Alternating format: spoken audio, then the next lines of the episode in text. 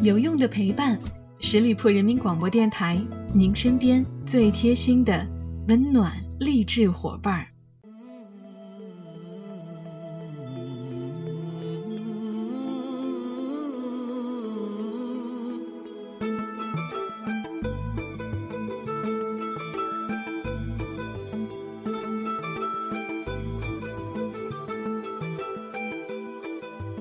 有用的陪伴，十里铺人民广播电台，您身边最贴心的温暖励志伙伴。Hello，亲爱的小伙伴们，又到了每周一与您不见不散的名人风范了。我是你们的老朋友小五。安徽这边连续的大雪啊，路上的车打滑追尾，行人摔倒受伤。虽然整个景色是很美的，但是确实非常影响正常的生活了。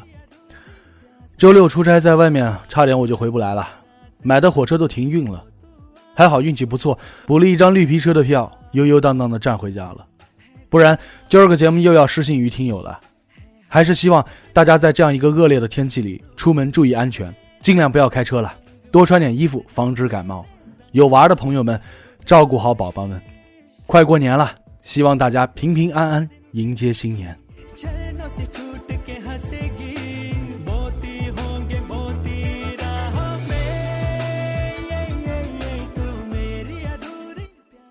阿米尔汗又出新电影了，我第一时间就去电影院看了。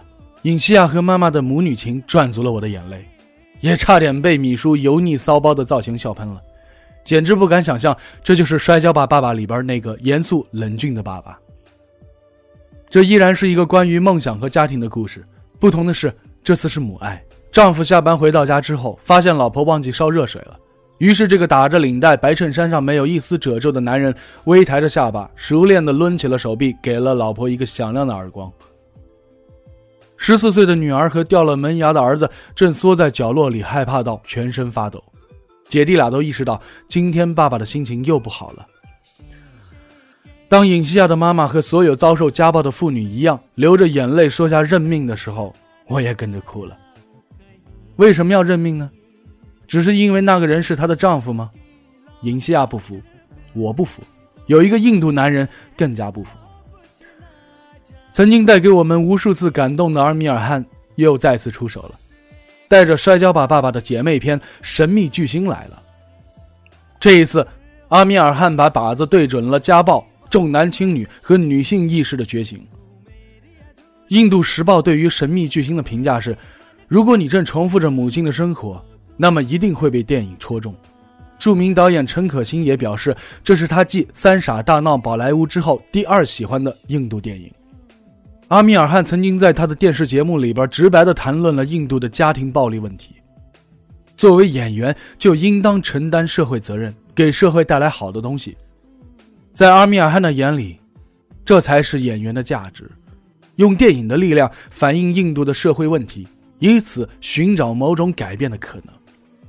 这个生来就为电影的男人，一开始的梦想却不是当演员，尽管他出生在一个印度电影世家。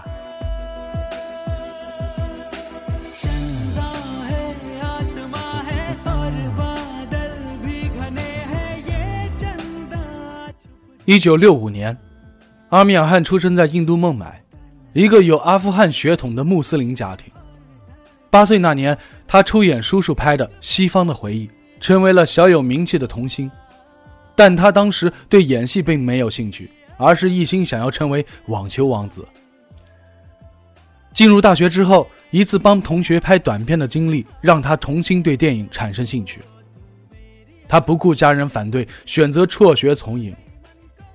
后来，他庆幸自己没有继续打网球，因为他的身高永远停止在了一米六八，这样的身高作为演员并不被看好。直到一九八八年，阿米尔汗等到了一个机会，电影《冷暖人间》一直找不到合适的主演，他在叔叔的推荐之下，终于获得了试镜机会，最后凭借这部电影一炮而红，获得了印度最高电影奖 Filmfare 的最佳新人奖。他并不是科班出身，阿米尔的演技被外界称为是方法派，他自己却说演电影是没有方法的，纯粹就是出于热爱。如果一个木匠热爱制作座椅，那么一定会和那些只把它当做工作的人做出不同的结果来。当然，只有对电影的热爱不足以让阿米尔获得“印度良心”的称号。他的电影总是在幽默励志的故事背后藏着一个深刻的社会主题，观众们不但没有对他的说教反感，反而被他的那份真诚打动。所以有人说，他的每一部电影都能改变一次这个国家。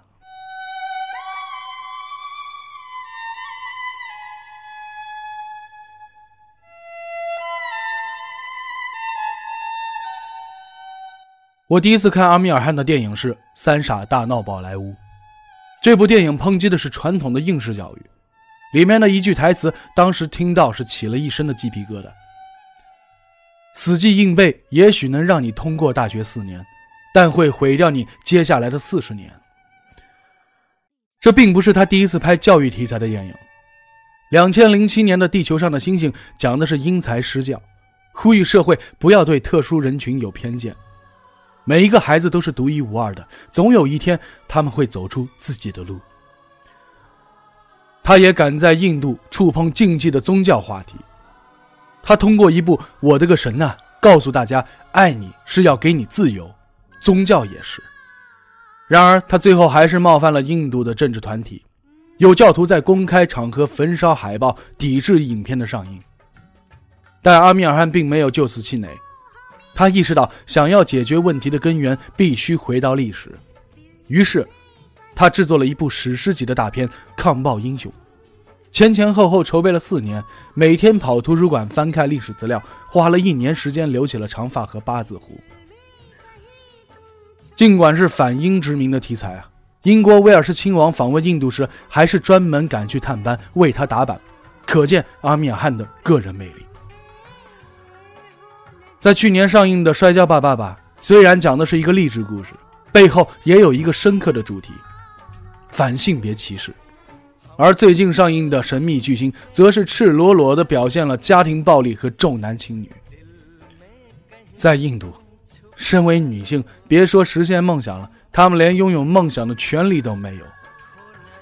爸爸就是家里的皇帝，进门就要喝水吃饭，不合胃口分分钟掀桌子。他可以决定家里的任何事情，也绝不容许家人有不同的意见。女儿、妻子都可以随意打骂，只有儿子才能享受爸爸的笑脸和拥抱，才能在周末跟爸爸一起去游乐场参加婚礼。而妈妈却从不敢反抗，或者说，打从心眼里就认为丈夫打妻子是天经地义的事情。当尹西亚拿着离婚协议让妈妈和爸爸离婚的时候，妈妈反而怪罪她。这就是我的命，你不要妄想逃离现实。我们跟定了你爸爸。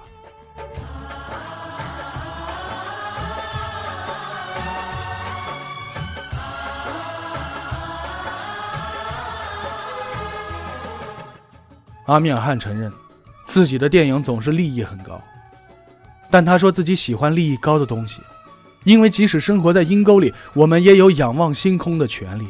所以在现实生活中，他也总是为印度底层积极发声。他曾经公开反对印度的古吉拉特修建水坝的计划，声援抗议活动，呼吁地方政府安置移民。他的言论带来的后果是，他主演的电影《巴萨提的颜色》被迫提前下线，《为爱毁灭》这部电影在当地遭到封杀，损失高达五亿卢比。但他拒绝道歉。他说：“即使职业和商业利益受损，我仍然坚持自己的观点。我在与一个庞大的组织对抗，最终也许被撞得粉碎，但我不会退缩。”后来，印度总理辛格也站出来为他声援了。这件事让阿米尔也意识到，电影可以通过讲述故事、刻画英雄人物来激励民众，给人们带来希望，触动人心。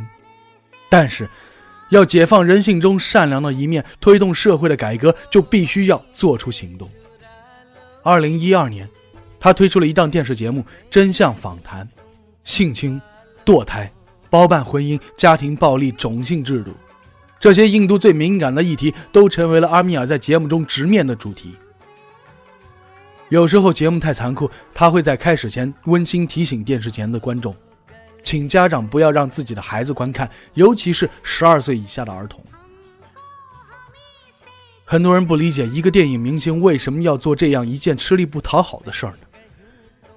在真相访谈的前言当中，阿米尔讲述了自己的初衷：一方面，印度在崛起，蒸蒸日上，作为一个印度人，我感到高兴和自豪；但是在社会中还有很多令人心酸的事实，我们却对此熟视无睹。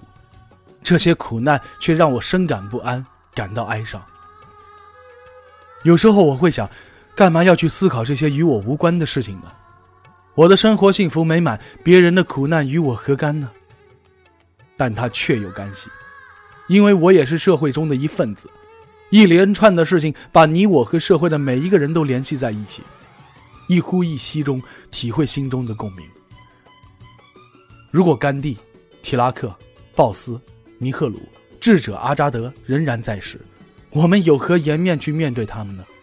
我们的先人怀抱梦想，为自由而奋斗，就是为了建立起一个像现在这样的印度吗？所以，我在这里，希望听到、学到些什么，希望和你们有所交流，发现问题的根源，看到事情的真相。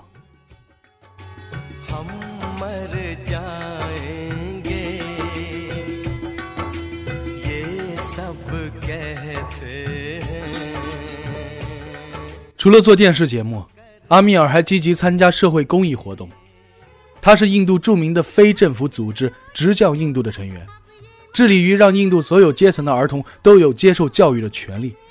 二零一一年，他担任了联合国儿童基金会的形象大使，呼吁大家公众关注儿童营养不良的问题。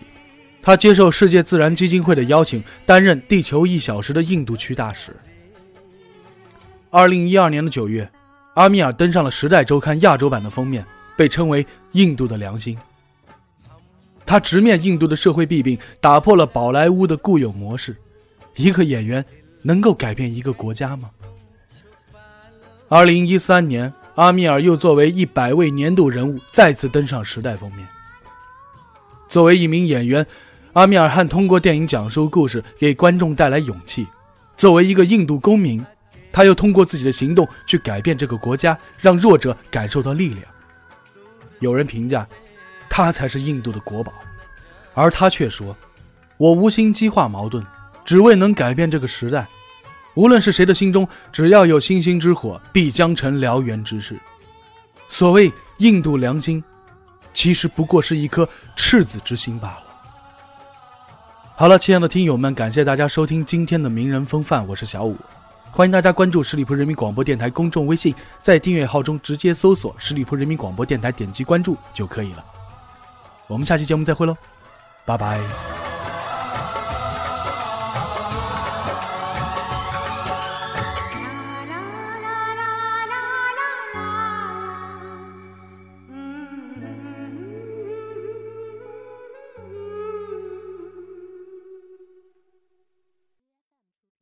本期节目由十里铺人民广播电台制作播出。了解更多的资讯，请关注十里铺人民广播电台的公众微信和新浪、腾讯的官方微博。感谢收听，我们明天再见。